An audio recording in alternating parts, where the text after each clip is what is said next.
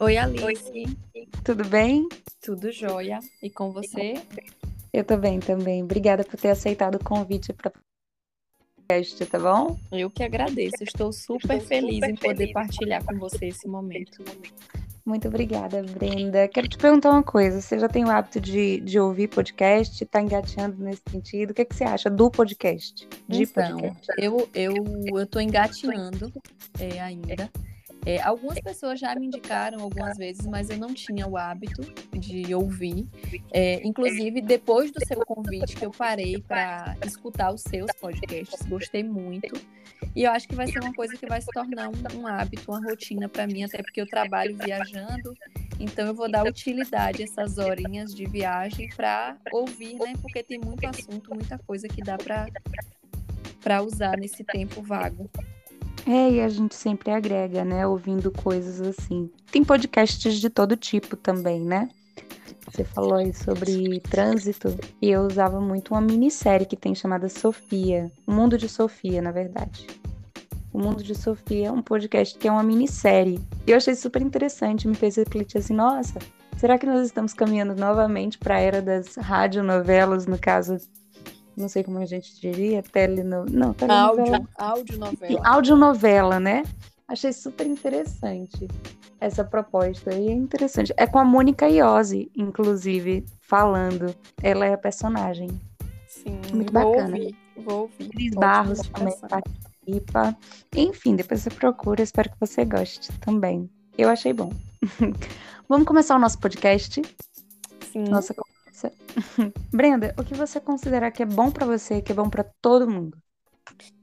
É, então, Alice, é, eu acho que cada pessoa tem uma fórmula própria, né? Mas assim, comigo dá muito certo.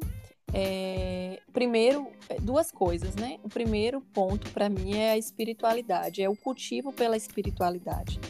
É, eu acredito que a gente precisa é, associar essa vida aqui, esse campo dessa existência terrena, a, a, a, algo muito superior, né?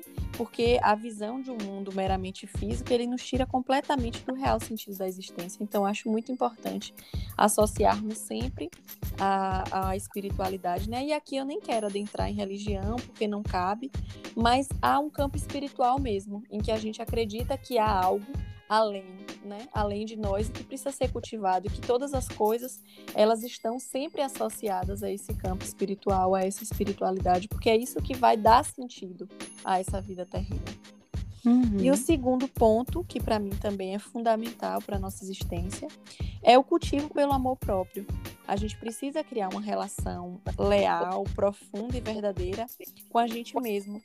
E o amor próprio, ele passa pela aceitação de que realmente somos e aquilo que não gostamos de ser. É, porque é possível mudar aquilo que não gostamos de ser, mas é preciso primeiro aceitar. Eu não posso mudar aquilo que eu nem mesmo aceito, aquilo que eu nem mesmo reflito sobre. Então, acho muito importante que a gente cultive muito mais o amor próprio, até porque é, é impossível amar o outro sem se amar primeiro. Então, eu acho que a gente precisa trabalhar esses dois, esses dois elementos fundamentais na vida: o campo da espiritualidade e o campo do amor próprio.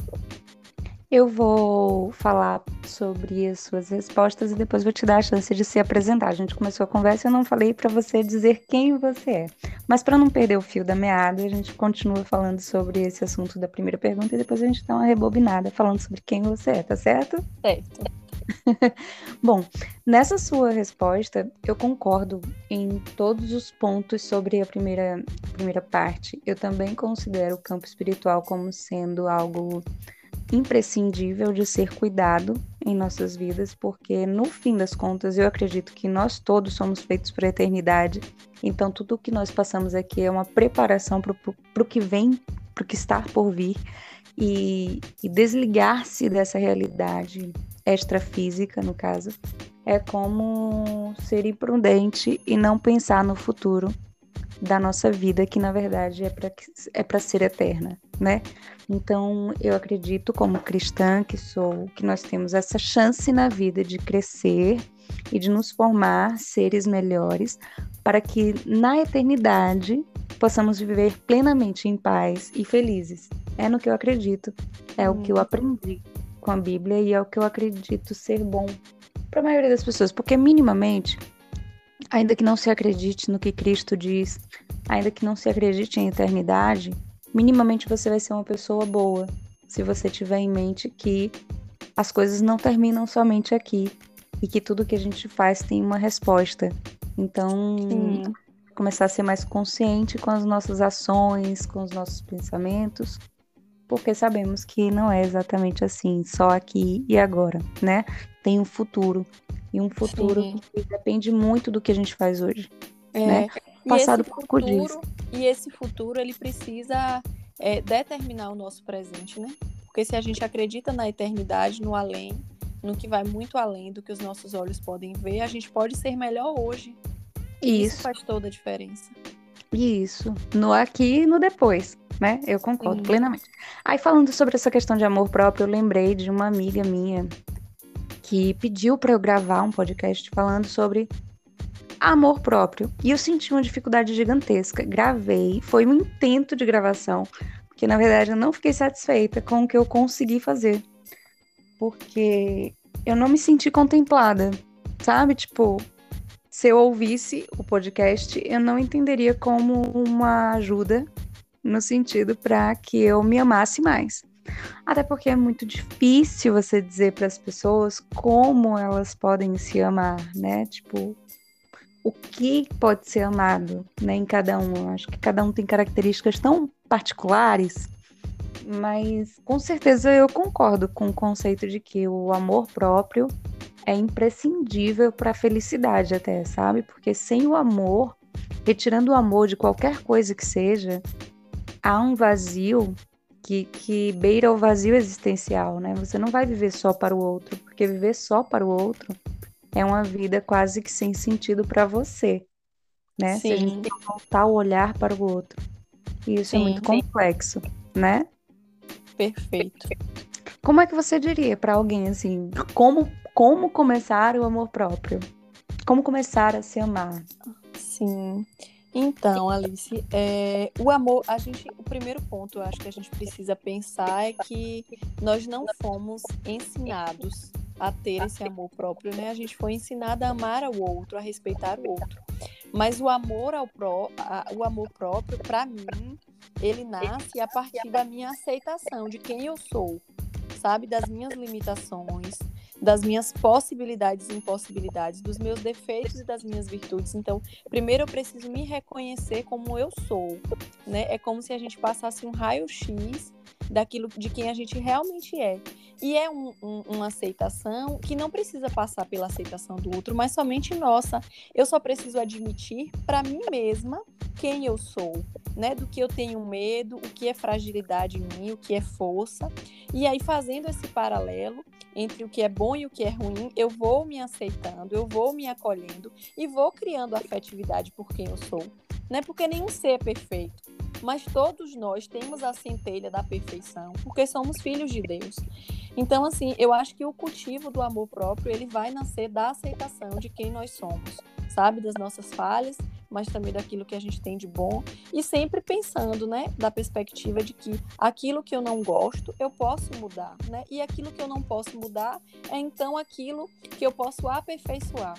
Então, assim, eu acho que é, é é sim um ponto necessário de ser dito, porque a gente fica o tempo todo exalando amor próprio, né? Exaltando essa necessidade, mas não fala de como se faz isso. E é, na, é, ao meu ver, a partir do cultivo, né? Eu preciso cultivar tudo que há de bom e de ruim em mim e me acolher. Esse é o ponto. Eu tenho duas coisas para falar sobre isso. Uma delas é sobre a questão de que você falou que nós não somos realmente ensinados a, a até falar sobre amor próprio, né? Nós não somos ensinados e muito menos, muito menos estimulados a isso, né? Quando a gente é, recebe um elogio, a gente responde esse elogio de forma muito muito deturpada e diz assim, né? Tipo, quantas vezes nós respondemos um elogio dizendo não são seus olhos, não, obrigada. Não é bem assim. A pessoa diz: "Nossa, como você tá linda". Aí você responde: Não, não, são seus olhos. Que isso, linda é você. né? A gente sempre é, bate, reflete no outro, né? Tipo, não, é você que é linda, ou então, não, obrigada, são seus olhos, né? É verdade. Porque eu acho que muitas vezes a gente não se enxerga, né? A gente não se olha. Custa nada dizer só obrigada, né? Ah, Sim. obrigada. Que gentil, né? Muito obrigada. Enfim. Muito, a outra, muito. Coisa que eu queria, a outra coisa que eu queria falar sobre essa questão do entre o outro e entre o amor, que uma coisa não impede a outra, você olhar o outro não impede que você olhe a si mesmo, né?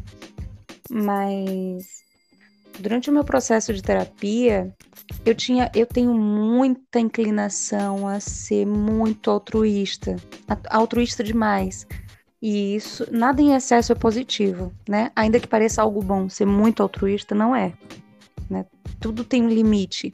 E eu passava dos meus limites para ser bom para o outro. E a minha terapeuta olhou para mim e disse assim: "Por que é que você quer ser tão boa para os outros? Por que é que você precisa ser tão boa para os outros?" Né? Na verdade, eu descobri que era o meu ego pedindo que os outros necessitassem de mim. Não é interessante isso? E aí você começa a raciocinar e racionalizar suas ações, certo? Eu sou altruísta, mas eu tenho que manter o meu ego lá onde ele deve ficar, na gavetinha, porque o meu altruísmo tem que ser para o outro e não somente para mim, né? Sim, sim. Então, o altruísmo só tem sentido se você for motivado por algo empático, mas era subconsciente, óbvio.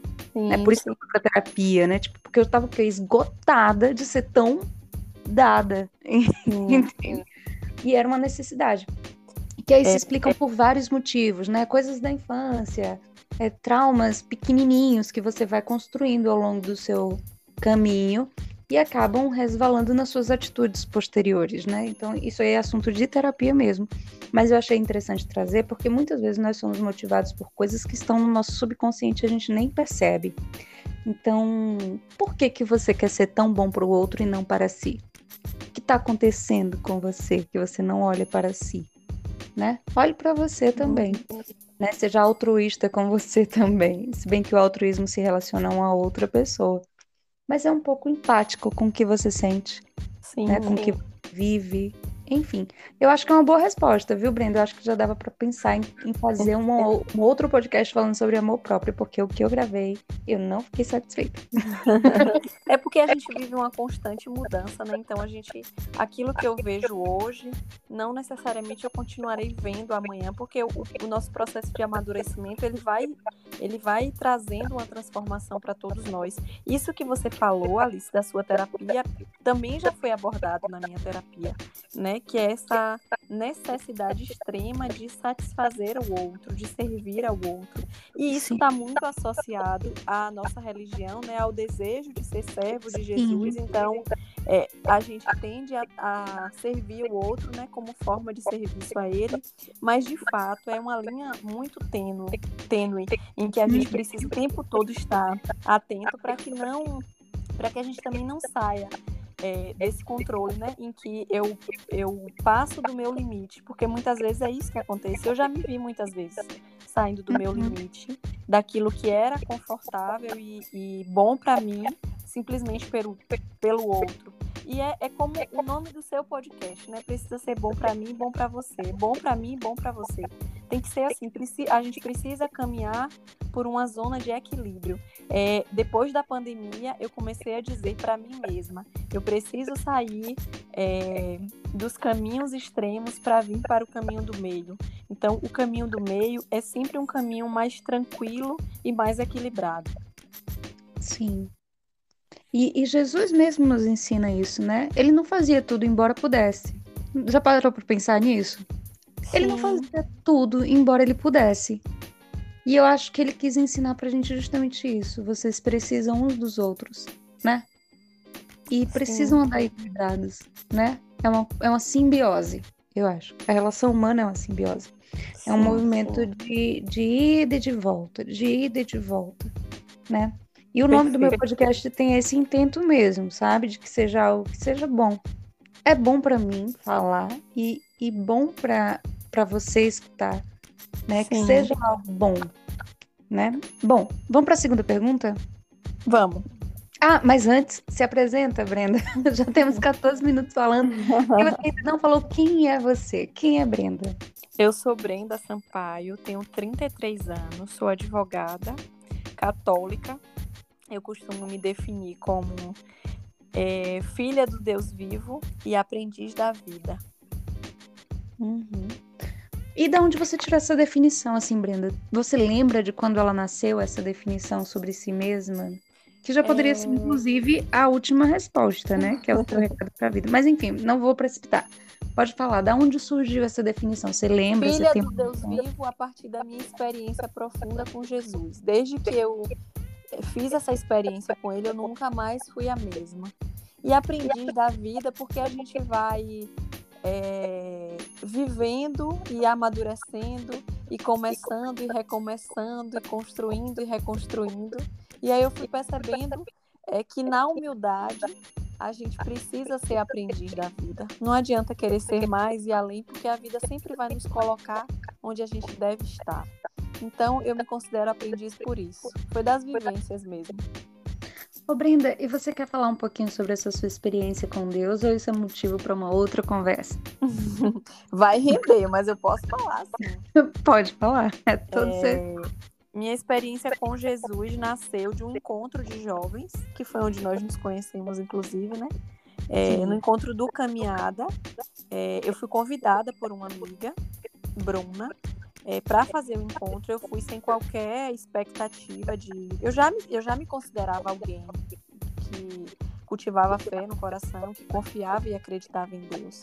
Mas eu nunca tive, eu não, eu não, eu não tinha feito uma experiência com ele de, de me sentir no colo dele, de me sentir acolhida por ele, em que a gente pôde conversar, assim, muito de igual para igual, em que eu pude dizer o que eu sentia, em que ele pôde dizer o que, o que, ele, o que ele queria de mim. E ali nasceu uma missão, e ali nasceu um amor incondicional, e ali nasceu uma intimidade.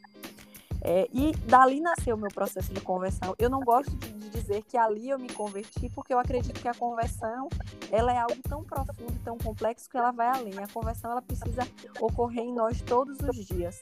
Mas foi de um encontro de jovens que transformou a minha vida. E hoje eu sou quem sou, é, graças àquele final de semana que eu vivi lá em, há 10 anos atrás. Você falando aí, e realmente foi onde nós nos conhecemos. Eu ainda não falei para as pessoas da onde nós nos conhecemos. Brenda é da minha cidade natal, na Bahia, Feira de Santana. E lá existe um movimento do grupo de jovens, como ela falou, que faz parte da Pastoral da Juventude. E nós nos conhecemos nesse encontro, embora não tenhamos desenvolvido já neste encontro que nós fizemos neste ano. Nem lembro que ano foi. Você lembra o ano, Brenda? Não, acho que deve ter sido 2000 e... 2011, 2012, mais ou menos. Em 2012 eu já estava lá há algum tempo. É... Então tem muitos anos. Sim. tem muitos anos. Eu me perco um pouco. Eu tenho falar. aproximadamente 10 anos no caminhada. Pois é, eu tenho aproximadamente 20. Não vamos falar sobre Nossa. isso. Nossa. Não vamos falar sobre isso. Porque só se pode fazer a caminhada com 18 anos, né? Então. Mas eu fiz com 17. Eu fiz com 17. É, então tem muito, muito tempo. O que acontece é que nesse encontro realmente eu também desenvolvi. Eu não me ve, eu não sei dizer, descrever a minha fé e o amadurecimento dela fora do grupo, porque foi uma coisa que foi concomitante, né? Tipo, eu tinha 17 anos, eu tava saindo da minha adolescência, entrando na vida adulta, então de lá até aqui a minha convivência permaneceu, eu ainda faço parte do grupo, então é uma coisa que eu não tenho como dissociar. E eu, quando me encontro neste grupo, eu me vejo na possibilidade de ter uma relação que eu não consigo ter em qualquer outro lugar, qualquer outro espaço, com Deus e com as pessoas. Eu acho isso fenomenal. Sim. Que eu posso estar dentro de qualquer igreja, mas quando eu estou no movimento do grupo, é diferente, né? É um grupo que propicia, na verdade. Eu costumo um mergulho, definir... né? Um mergulho na espiritualidade. Eu costumo eu definir isso que você está dizendo agora como um sentimento de utilidade, porque é como se no caminhada a gente tivesse a oportunidade de fazer uma a partir da experiência que foi feita com Jesus, é, permitir que outras pessoas façam também essa experiência. E aí esse, senti esse sentimento de utilidade nos torna pessoas é, plenas. Isso, é uma espécie de plenitude que a gente alcança. Tipo assim, eu tô tendo a possibilidade de mostrar para alguém exatamente o que eu senti que foi isso que eu vivi. é, é, mais ou menos isso aí. O caminho é esse. É difícil de falar porque a gente não pode falar o que acontece no encontro de três dias, né? Que é num retiro. A gente não pode falar aqui publicamente, mas eu recomendo. Quem mora na Bahia lá, em Pedro Santana, eu acho que vale até a pena viajar para poder fazer o encontro. Porque é, verdade, é um mergulho real, é um mergulho real na espiritualidade. Induzido, é um mergulho induzido e profundo, muito importante. Para mim foi e obviamente para Brenda também, como ela está dizendo. Então foi muito especial. Tem mais alguma coisa da sua apresentação que você queira dizer, Brenda? Não, não. Não, né? é isso, falar sem dizer, né? Não pode falar muito sobre o encontro, mas eh, foi um encontro pessoal orgulho na sua própria espiritualidade, né? Em quem você é. E eu concordo Sim, que a conversa realmente acontece todo dia. Eu só indico. É. é, eu também só indico. Mas sobre essa questão de converter-se todo dia, também se aplica aos não cristãos, aos não cristãos, porque nós erramos todos os dias e todos, todos os dias é uma busca de acertar, né? Acertar conosco e acertar com o outro, minimamente, né? Sim, sim. É, religiosamente falando, é acertar conosco e acertar com Deus, né? É uma busca sim. constante. Por isso a conversão é todo dia, né? Por isso que é necessário conhecer sempre mais sobre aquilo que a gente acredita, né? Sim, uma sim. pessoa sem valores e sem convicções é uma pessoa que tá meio patinando, né? tá meio boiando na vida. Precisa acordar. É verdade. Né? É uma coisa importante. Estar atento, estar desperto, né? Sim.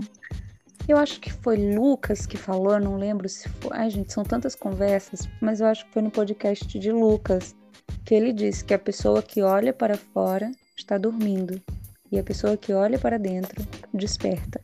Bonito isso, né? É, muito. Eu acho que foi no podcast com Lucas Mendes, ele citando alguém.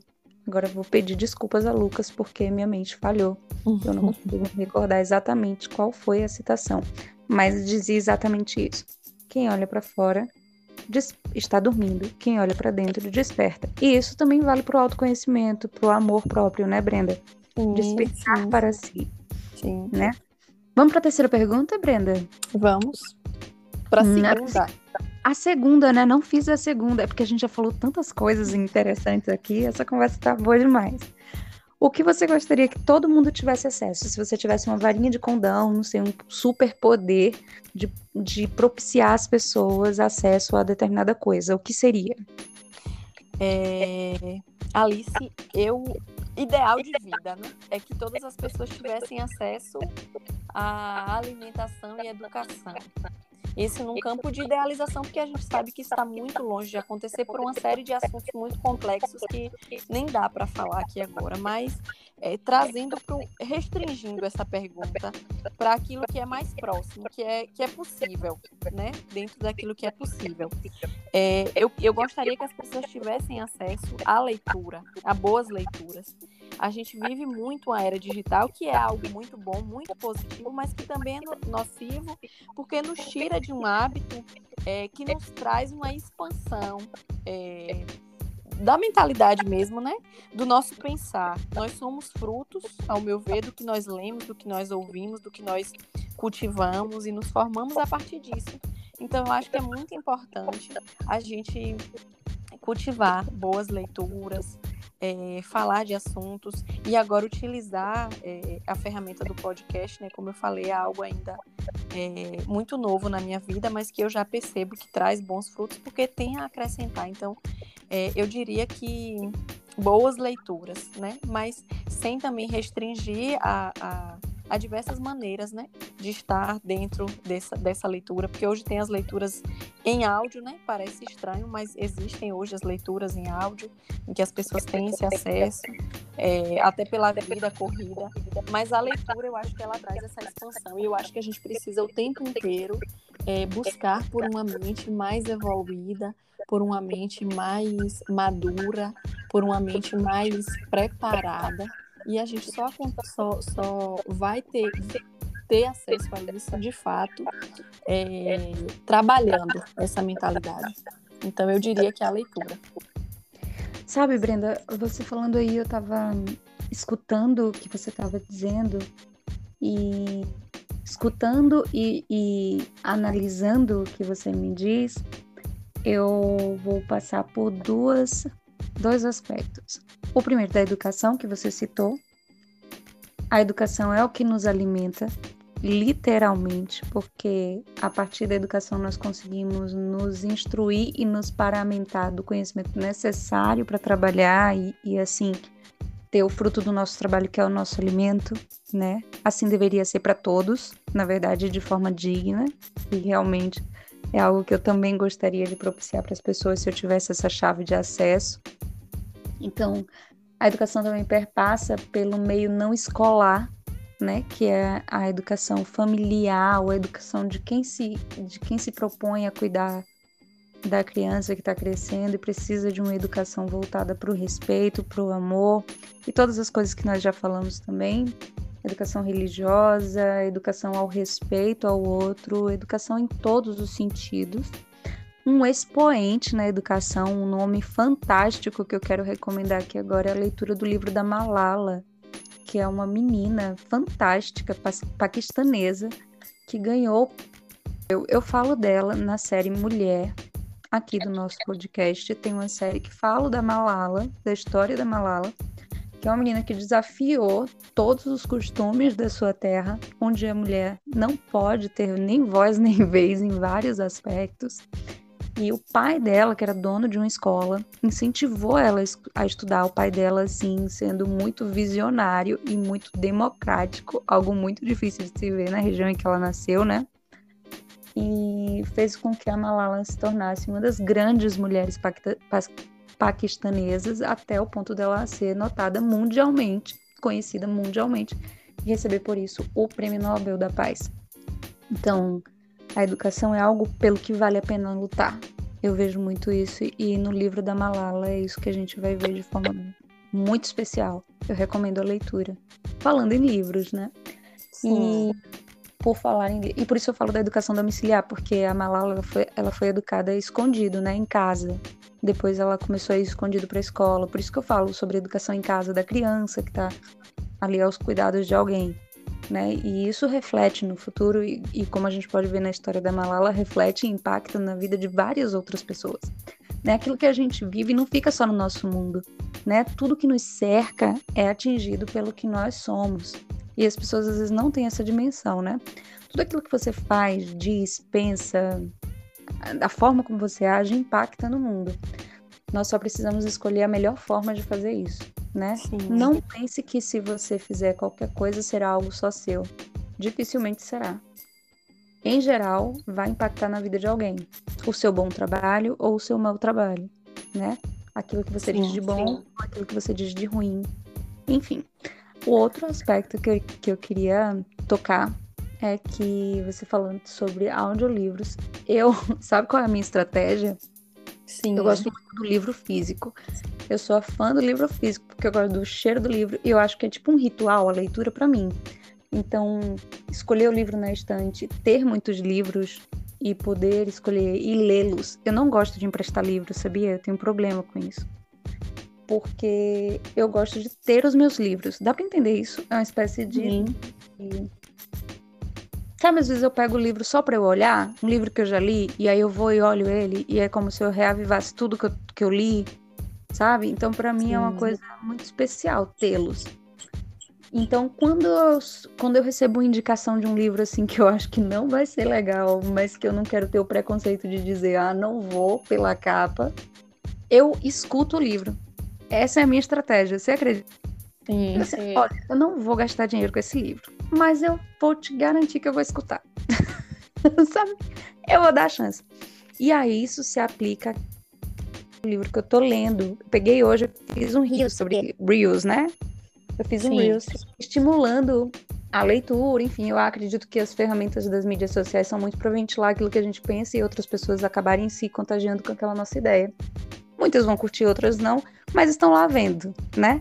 E eu acho que parte dessa sementinha plantada é o que a gente faz no Instagram. Inclusive, eu amo ver o seu Instagram, viu?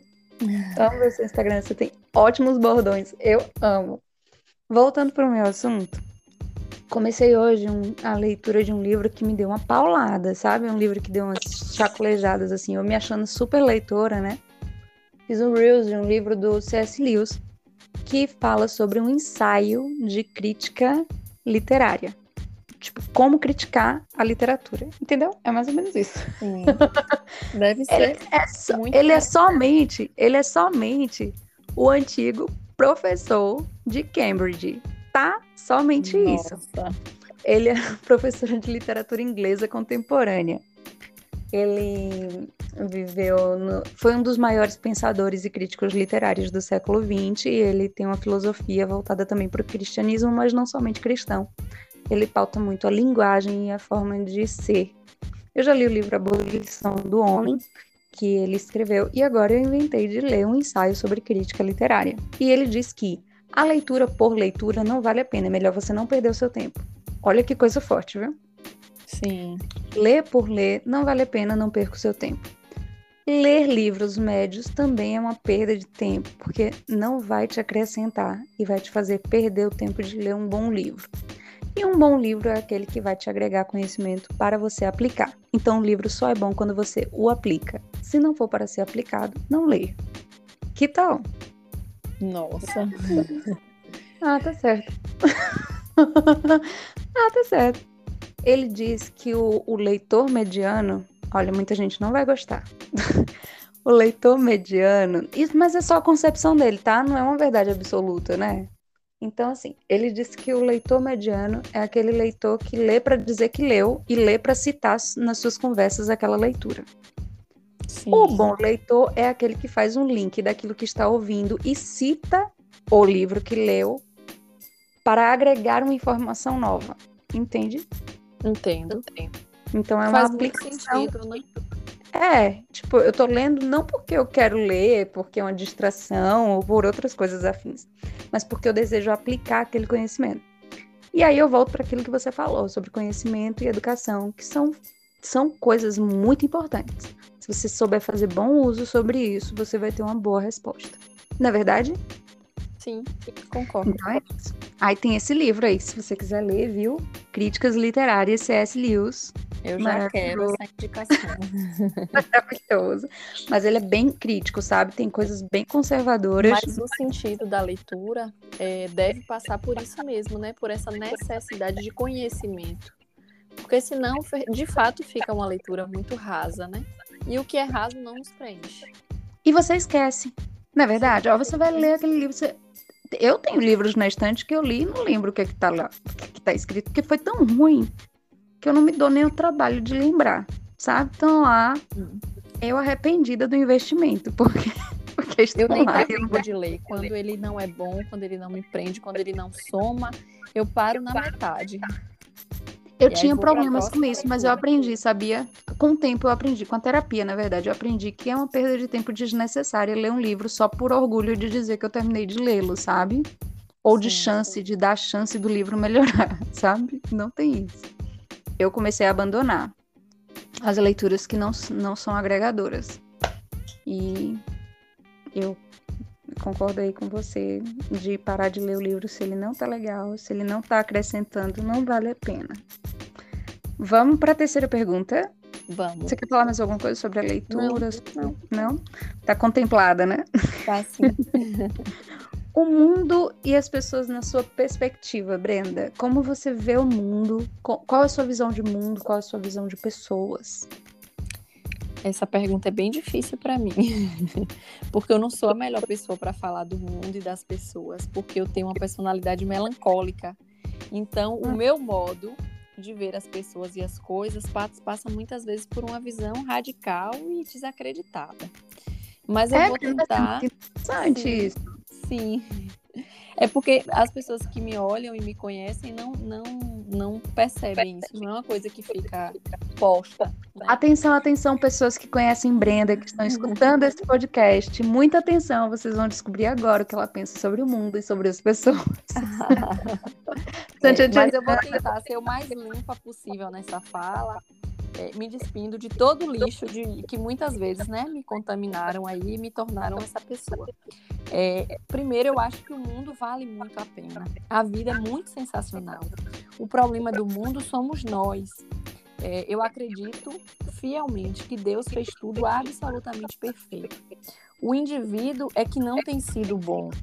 E quando eu falo indivíduo, eu preciso me incluir nisso, porque eu sou indivíduo.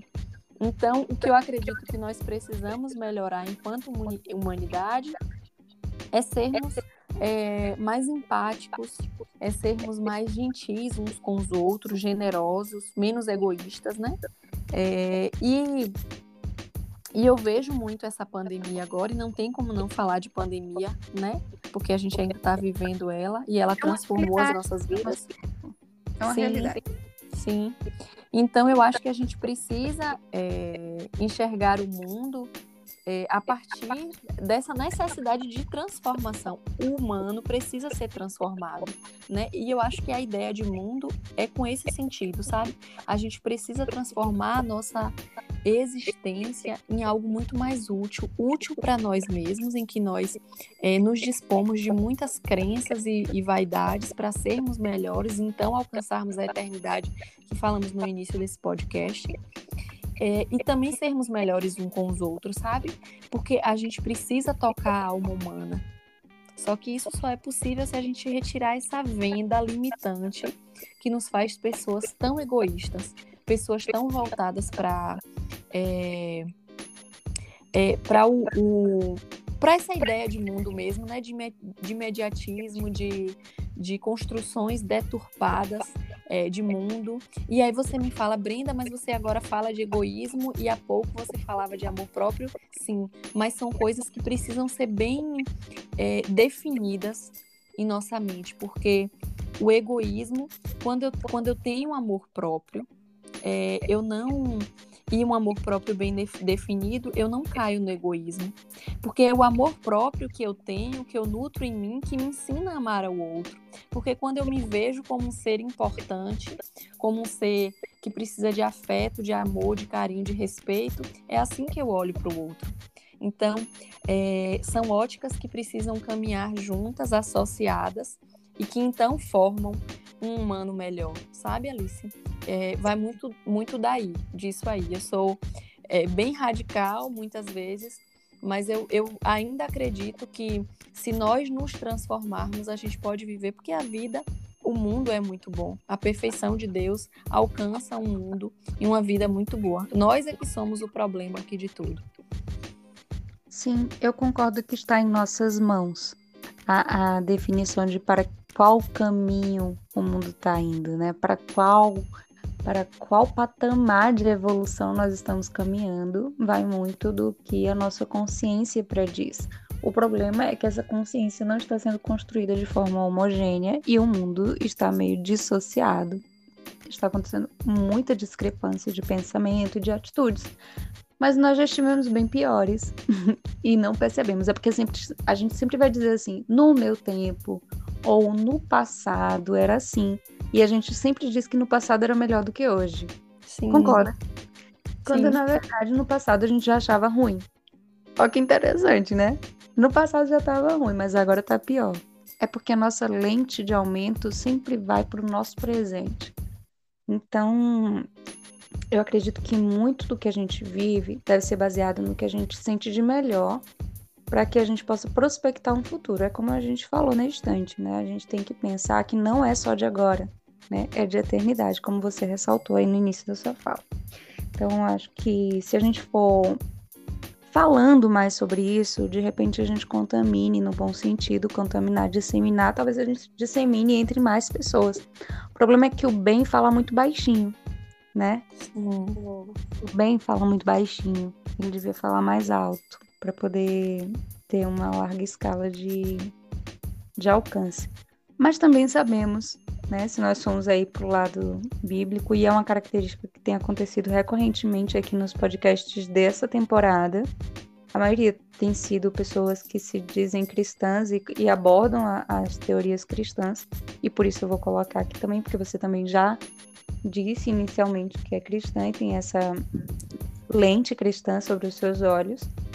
e que eu acho que só tem a agregar, porque não faz mal para ninguém, não é verdade? Sim. Tendo essa lente cristã, nós sabemos que sempre seremos minoria. Entretanto, somos fortes, como eu disse para Leila ontem no podcast. Nós somos poucos, mas nós somos fortes. Se conhecêssemos a nossa força, estaríamos em outro grau de evolução. Perfeito. Infelizmente ainda não alcançamos essa consciência, mas uma hora chega. Jesus volta, né? Sim. Tem essa parte. É, para os que não são cristãos e não acreditam em Cristo, eu respeito também. É, fiquem com a parte de que o bem existe e que vale a pena acreditar nisso, né? E vale a pena falar sobre isso, falar sobre coisas boas, falar do que agrega né? Então, eu falo várias linguagens e para várias pessoas. Eu não sei quem tá me ouvindo, mas saiba, eu só quero que o bem reverbere. E eu acho que é o que Brenda também pensa. Sim. Não é isso, Brenda? Que Com o bem certeza. reverbere, né? Independente da sua fé, do, da sua religião. Brenda, vamos para a próxima pergunta. Não acredito que tá chegando no final, uhum. Brenda. Essa conversa. Uma delícia de conversa. Nossa, como você é maravilhosa. Brenda, qual o seu recado de vida para as pessoas, assim, um recado que você pudesse deixar para a vida, uma frase que rege a sua vida, não sei, o que, que você poderia dizer? É que o mundo só muda se eu mudar, porque nós Olha. somos o mundo. E o mundo, ele precisa de amor. Eu acredito que só o amor constrói, né? É, e aí eu, eu uso uma frase que eu vi é, há pouco tempo de Padre Fábio de Mello, em que ele diz que o amor não se ressaça, que é preciso oferecermos ao mundo hoje o que não sabemos se poderemos oferecer amanhã. É, então a gente não pode deixar o amor passar despercebido. O amor precisa ser um ato de benevolência. Então é isso. Esse, esse é o meu recado fantástico. Você fechou a conversa de uma forma nobre e com um conceito que eu acredito. Eu prefiro chamar o amor de conceito do que de sentimento, porque os sentimentos, eles são muito hum, inconstantes. Eu vejo os sentimentos como algo muito inconstante. Aquilo que a gente sente muda, né? De hora em hora a gente acaba mudando as nossas inclinações de sentimento, de emoções. Mas o amor não é uma emoção, o amor é aquilo que eu vejo muito em Coríntios, é aquele que crê, que suporta, que espera, que dá, que recebe, que é tudo, tudo, tudo, tudo, menos egoísta, né? Então, Sim. o amor é um conceito que me preenche e que corresponde muito ao que eu acredito. Eu acho que o amor é a chave para todas as coisas. Você Deixou com chave de ouro, Brenda, essa conversa. Eu amei. Eu nem sei como encerrar essa conversa, pra você ter uma noção. Eu amei também. Queria agradecer pela oportunidade de bater esse papo tão bacana com você. Você que é uma inspiração para mim. Sempre foi. Ô, oh, Brenda, obrigada. E eu tenho como referência de vida mesmo, em todos os aspectos. Nossa. Muito, Nossa. muito obrigada pelo convite, pela troca, né? A vida é uma verdadeira troca. É, eu costumo usar uma, uma frase de Emicida, em que ele diz que é, o sentido da vida está nos encontros, né, que nós fazemos. E eu acredito muito nisso, né, que os encontros, essas trocas, elas nos preenchem e nos transformam. E você faz muito parte disso para mim, né? Dessa vida transformada que foi feita lá 10 anos atrás e que realmente mudou a minha ótica e mudou todo o caminho da minha vida, eu tenho certeza. Obrigada por isso. Obrigada a você pela oportunidade de me fazer participar da sua vida. Com certeza agregou na minha. E eu sou cheia do amor que sou hoje por causa de você e por causa de tantas outras pessoas que eu encontrei que são maravilhosas assim no meu caminho. Eu me sinto muito abençoada e honrada pelo espaço que as pessoas me dão e pelo que eu sou possibilitada de fazer. As minhas misérias, elas ficam todas muito insignificantes, os meus defeitos todos muito insignificantes perto do amor que me é dado através disso, através dessa troca, sabe? Então, eu dificilmente olho para os meus defeitos como algo limitante, porque eu sei que aquele amor que é trocado, ele vai fazer com que suficiente para suplantá-los, sabe? Para suplantar os meus defeitos eles não me definem. O que me define é a minha vontade de ser melhor. E eu fico muito feliz porque eu encontro pessoas como você que são abertas a essa troca que me fazem melhor. Eu sou, só, só sou melhor porque as pessoas me oportunizam. Não é um processo que ninguém consegue sozinho, né? Eu gosto daquela frase, daquela música que é uma música que bate no meu coração e que diz assim: fundamental é mesmo amor. É impossível ser feliz sozinho. Essa música me define muito, sabe? De que o amor é sim a maior de todas as leis e é o que rege a minha vida, independente de quem eu sou, de melhor ou de pior. É o amor quem rege as minhas principais atitudes. E é por isso que eu alcanço pessoas como você, fantásticas. Ah, Porque o amor me capacita, né? E, e... O amor é a grande chave. Eu só tô dizendo isso para poder ratificar mesmo, inteirar aquilo que você acabou de dizer. O amor capacita. Capacita, gente. Enche a gente. E é isso, Brenda. Eu vou ter que desligar, não acredito. Muito obrigada mais uma vez. Brenda, amei a conversa, muito obrigada. Foi bom para mim. Eu nem sei se eu posso dizer bom, porque foi maravilhoso, mas foi bom para mim. Espero que tenha sido bom para você também. Foi sim, foi sim. E bom para quem tá ouvindo a gente. Obrigada. Beijo. Um abraço, beijo. beijo.